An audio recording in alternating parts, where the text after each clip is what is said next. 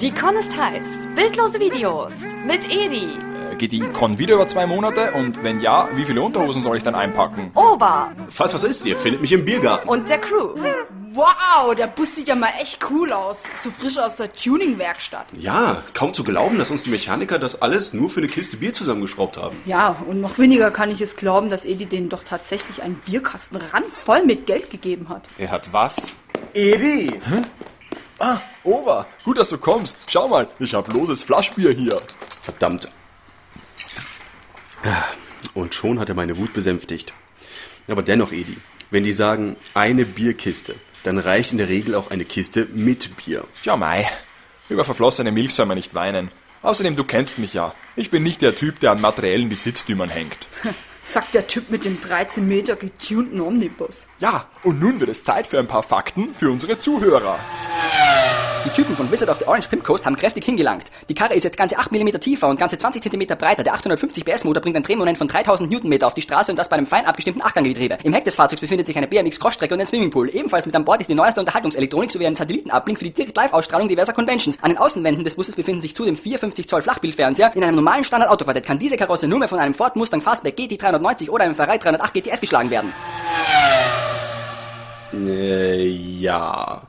Hauptsache, ihr habt an eine Minibar gedacht. Alles andere ist mir egal. Klar. So, und jetzt helft mir, die letzten paar Dinge einzuräumen. Wir fahren Punkt 800 los, damit wir rechtzeitig in Fürstenfeldbruck sind. Aber Edi, um 8 Uhr willst du losfahren. Und die Con, die fängt um 10 an. Wie willst du das denn schaffen? Warum sollte ich das nicht schaffen?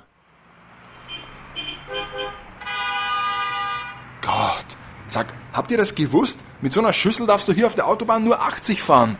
So kommen wir nie rechtzeitig an. Ich hab's dir ja gesagt. Warum glaubst du, dass die Händler zum Beispiel alle schon einen Tag vorher hinfahren? Kein Wunder, dass keine anständige Band mehr mit einem Tourbus fährt, sondern lieber mit dem Privatjet herumdüst. Hey, du wolltest es ja so.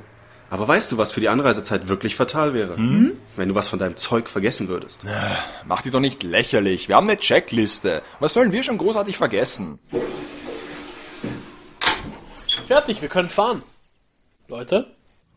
Sind, wir schon da? Sind wir schon da? Sind wir schon da? Sind wir schon da? Wisst ihr, der Spruch bringt's echt nicht, wenn man gerade zwei Meter vom Haupteingang parkt. So, ich würde mal sagen, ihr beiden geht rüber ins Fürstenfelder und checkt ein.